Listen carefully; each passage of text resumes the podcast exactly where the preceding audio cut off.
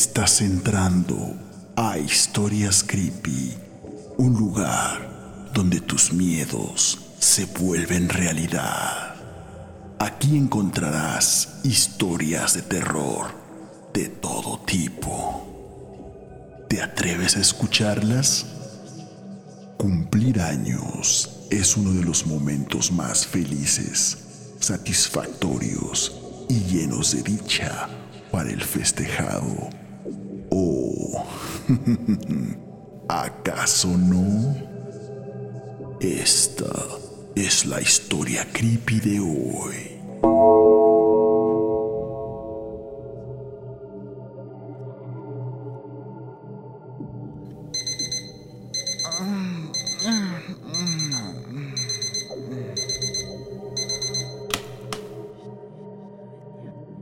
Hola, me llamo Rocío.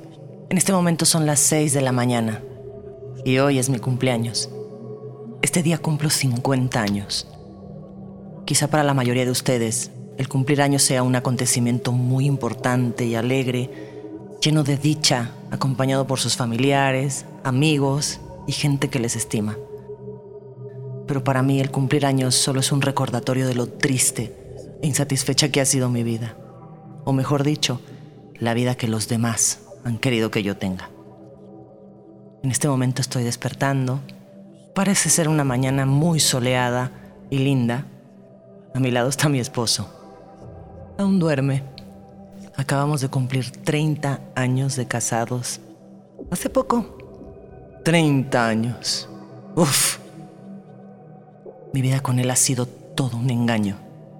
Debo mantener mi pose de la señora de Rubalcaba todo el tiempo con una sonrisa amable en todos los eventos sociales a los cuales nos invitan, incluso hasta en los familiares. Desgraciadamente tuve un problema muy joven que me impidió tener hijos, razón por la cual mi marido al enterarse de que no podía tener un heredero varón que siguiera sus pasos, se sintió decepcionado y engañado. Comenzó a tenerme mucho rencor, desprecio, y esto evolucionó hasta el día de hoy en una indiferencia total. Actualmente Sé que él tiene varias amantes. Lo sé porque he visto sus camisas con manchas de labial y yo misma he visto los mensajes que le mandan. Incluso lo vi en un restaurante comiendo con una de ellas. Además, muchas veces ni siquiera llega a dormir a casa. Y saben, quizás hasta pudiera pasar esa situación por alto. Pero el hecho de no recordar cuándo fue la última vez que me dijo, te amo. ¿Cómo estás? ¿Cómo te fue hoy? O un cuídate. Palabras tan sencillas que hubieran marcado una diferencia en mi vida. Y solo recordar insultos, indiferencia y en algunas ocasiones golpes cuando está muy enfadado o llega bebido a casa. Los únicos momentos de paz son esos silencios indiferentes e incómodos que tenemos cuando nos sentamos juntos a comer. Pero hoy, en mi cumpleaños 50, todo, todo será diferente. Porque hoy yo misma me haré el mejor regalo que pueda tener.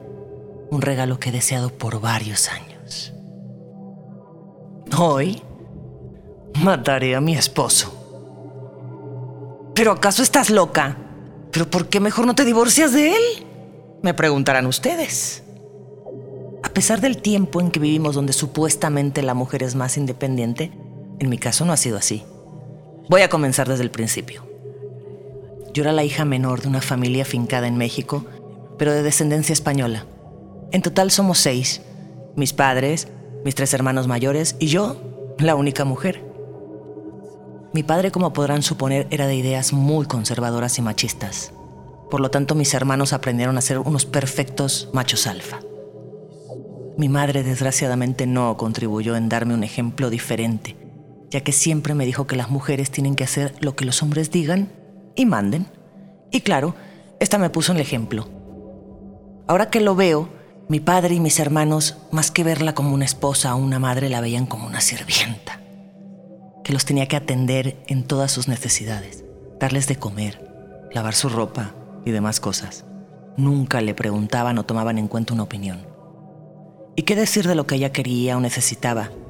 Simplemente era un cero a la izquierda. Todo aquello en lo que ella pensara. Y lo realmente triste de esta situación es que ella lo permitía. Les puedo asegurar que hasta lo disfrutaba. Y ese fue el ejemplo que me inculcaron. Así que de niña lo único que me quedaba era comportarme como una mujercita de bien y sin decir nada. Cuando tenía 15 años, una noche en mi casa mi padre tuvo una más de sus borracheras con los amigos de su trabajo. Obviamente me despertó la música, los gritos e insultos, así que bajé por un vaso con agua. Cuando pasé por la sala, pude ver que mi padre estaba dormitando, muy ebrio, y sus tres amigos comenzaron a decirme una serie de tropelías. Traté de no hacerles caso. Ay, yo me dirigí a la cocina y cerré la puerta. Una vez dentro, cuando abrí el frigorífico, pude sentir como uno de esos tipos llegó por detrás, me tapó la boca y me dijo que no gritara, o sería peor. Yo estaba asustada, no sabía qué hacer y como podrán suponer, entre los tres me violaron. A pesar de tener 15 años, no sabía mucho de sexo, debido a las creencias de mi familia, así que aquello fue más difícil de afrontar para mí. No les dije nada a mis padres, pero a los seis meses de lo sucedido no pude ocultarlo, porque quedé embarazada. ¡Coño! ¿Pero cómo es posible que has quedado embarazada? ¿Y a tu edad? ¿Que acaso no te hemos inculcado buenos valores en esta familia? ¿Por qué no sois como tus hermanos? Aquí no queremos ninguna golfa. Te me largas inmediatamente de esta casa. Pero papá, déjame explicarte. ¡Calla! No quiero saber más nada de ti. Ya no eres mi hija. Mi padre estaba furioso conmigo. Nunca quiso saber detalles de cómo fue que quedé embarazada. Yo quería decirle que sus amigos me violaron, pero él, con su enfado y su rabia por mi embarazo, no me lo permitió. De las pocas cosas que hizo mi madre por mí fue convencer a mi padre de que no me echara de casa. Y muy discretamente mi padre me llevó con un médico a que me practicara un aborto. Fue una experiencia muy fuerte y desagradable. Casi muero debido al avanzado de la gestación, razón por la cual quedé imposibilitada para tener hijos. Mis hermanos estudiaron leyes y se volvieron abogados como mi padre, de los cuales él estaba muy orgulloso, por supuesto. Pero a diferencia de ellos, mi padre me envió a una universidad costosa, no para que estudiara una carrera, sino para encontrar a un joven con un buen nivel social, que se casara conmigo y así pudiera limpiar el apellido familiar que yo irresponsablemente había manchado con mi acto impuro. Fue por esta razón que me casé con Roberto. Lo conocí en la facultad. Al principio fue muy atento conmigo, pero en realidad no me agradaba porque veía en ocasiones que era prepotente con la gente, pero su familia era de las más respetadas en la ciudad y mi padre se llevaba muy bien con el suyo. Así que cuando mi padre se enteró de que Roberto me cortejaba, él me presionó a toda costa para hacerle caso. Una vez que nos graduamos, me propuso matrimonio y el día de nuestra boda ha sido el día en que más contentos vi a mis padres. Y no porque se alegraran por mí, sino porque habían emparentado con los Robalcaba. Estaban muy felices y orgullosos de su yerno. Por fin habían limpiado el buen nombre de la familia y desgraciadamente eso tuvo que ser mi único motivo de felicidad el día de mi boda. Como podrán suponer, mi marido también es conservador y muy machista. Y a partir de que se enteró de la verdadera razón del por qué no podía tener hijos, manifestó un asco y desprecio hacia mí, pero ya estábamos casados y no podíamos divorciarnos. ¿Qué pensarían nuestras familias, la sociedad, en misa? El matrimonio es para siempre. Esa es la ideología que nos inculcaron. Así que estos han sido mis 50 años, siguiendo al pie de la letra lo que las normas dictan, lo que la sociedad dice, lo que la iglesia manda lo que nuestras familias ordenan. Sé una ama de casa obediente y abnegada.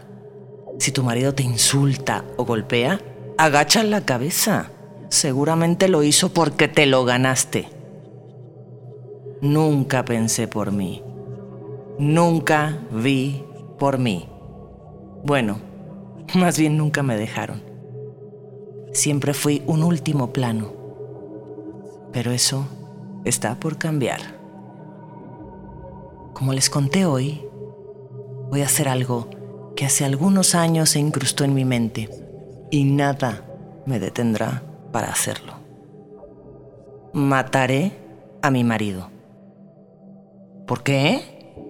Porque nunca nadie me ha dejado tomar una decisión por mí misma. Nunca me han preguntado mi opinión. Nunca se han interesado en cómo me siento. Y mi marido es el símbolo y resultado de todo lo malo que he tenido en mi vida. ya lo tengo todo planeado. A pesar de ser indiferente conmigo, tenemos que mantener las apariencias. Así que seguramente me llevará a cenar al mismo restaurante que vamos cada año para festejar algún cumpleaños. Hace 15 días casualmente estábamos en un centro comercial y me preguntó si me gustaba un vestido del aparador. Le dije que sí. Seguramente ese mismo vestido lo compró para darme el regalo cuando estemos en la cena. Es tan predecible. Actualmente vivimos en un bloque de apartamentos. El lugar es cerrado y solo tenemos un vecino cerca, pero trabaja por las noches. Así que no habrá testigos. Una vez que salgamos del elevador que nos lleva a nuestro apartamento, me pedirá, como siempre, abrir la puerta. Le diré que olvidé mis llaves. Él en ese momento hará una mueca de enojo y sacará las putas llaves. Y al momento de querer abrir, le clavaré esta daga que compré especialmente para la ocasión. Ustedes se preguntarán, ¿por qué no lo mato dentro del apartamento? Simple la respuesta. A ver, 30 años siendo una ama de casa, respeto mucho mi hogar. No quiero ensuciarlo. Convengamos que mi trabajo me ha costado, ¿no? Una vez muerto, llevaré el cadáver dentro del armario a un compartimento especial que mandé hacer mientras él trabajaba. Ahí esconderé su cuerpo. Para cuando lo encuentren, yo estaré muy lejos. Tengo listas mis maletas, mi pasaporte, mis boletos de avión. El destino, Ámsterdam. Mi vuelo sale esta misma noche. De ahí tomaré otros tres vuelos hasta llegar a Nueva Guinea. Ahí será difícil que me encuentren. Y si lo hacen, bueno, en ese país no hay extradición con México. Ya tengo un lugar a donde llegar. Es un sitio muy pequeño, pero no me importa. Ahí podré rehacer mi vida y por fin estar en un lugar donde nadie me diga qué hacer, ni qué sentir o qué pensar. Por fin seré libre.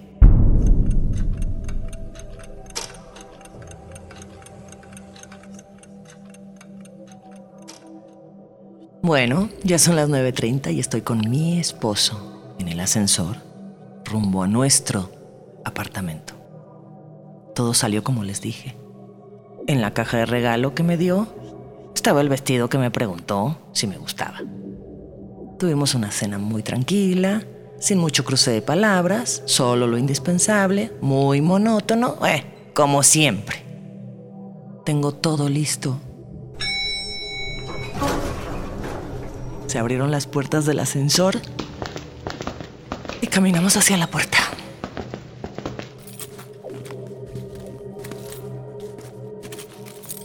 Hey, ¿qué pasa, mujer? ¿Por qué no abres la puerta? Ay, e-, estoy buscando mis llaves, pero creo que no las traigo.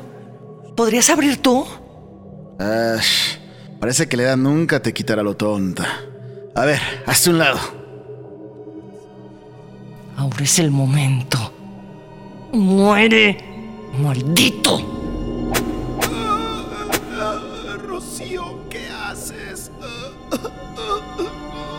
Sí, quiero verte a los ojos y observar cómo se va tu vida al puto infierno.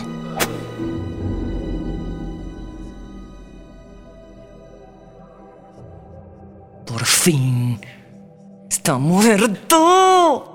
Tres puñaladas por la espalda. Una de frente. En el corazón. Con eso fue suficiente. No, no, no, no, no lo puedo creer. Es la primera vez en mi vida que hago algo por mí misma. Algo que yo, yo decidí hacer. Me siento plena, satisfecha, orgullosa de mí. Jamás había sentido tanta felicidad en mi vida. Rocío, feliz cumpleaños.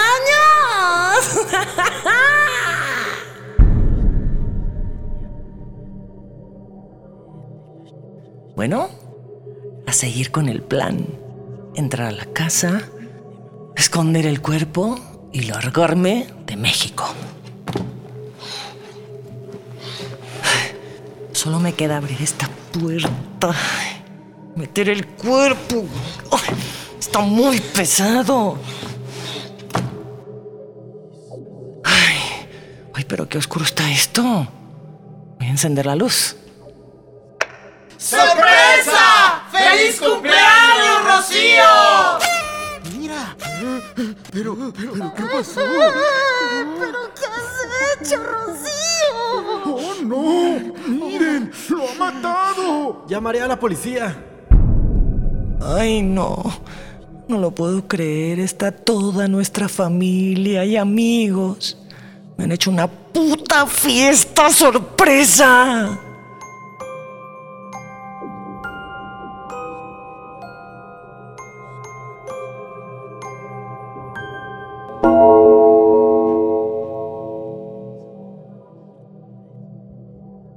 Sigue todas nuestras historias en las principales plataformas web, YouTube, Spotify, Apple Podcasts, Google Podcasts y más. También agréganos a tus redes sociales en Instagram y Facebook. Encuéntranos como Historias Creepy 666. Si lo deseas también y te lo agradeceremos mucho, puedes apoyar estas historias creepy con una donación a través de Patreon y PayPal en los links que aparecen en la descripción. No temas, espero verte en una próxima emisión de Historias Creepy. Que tengas muy buenas noches y dulces sueños.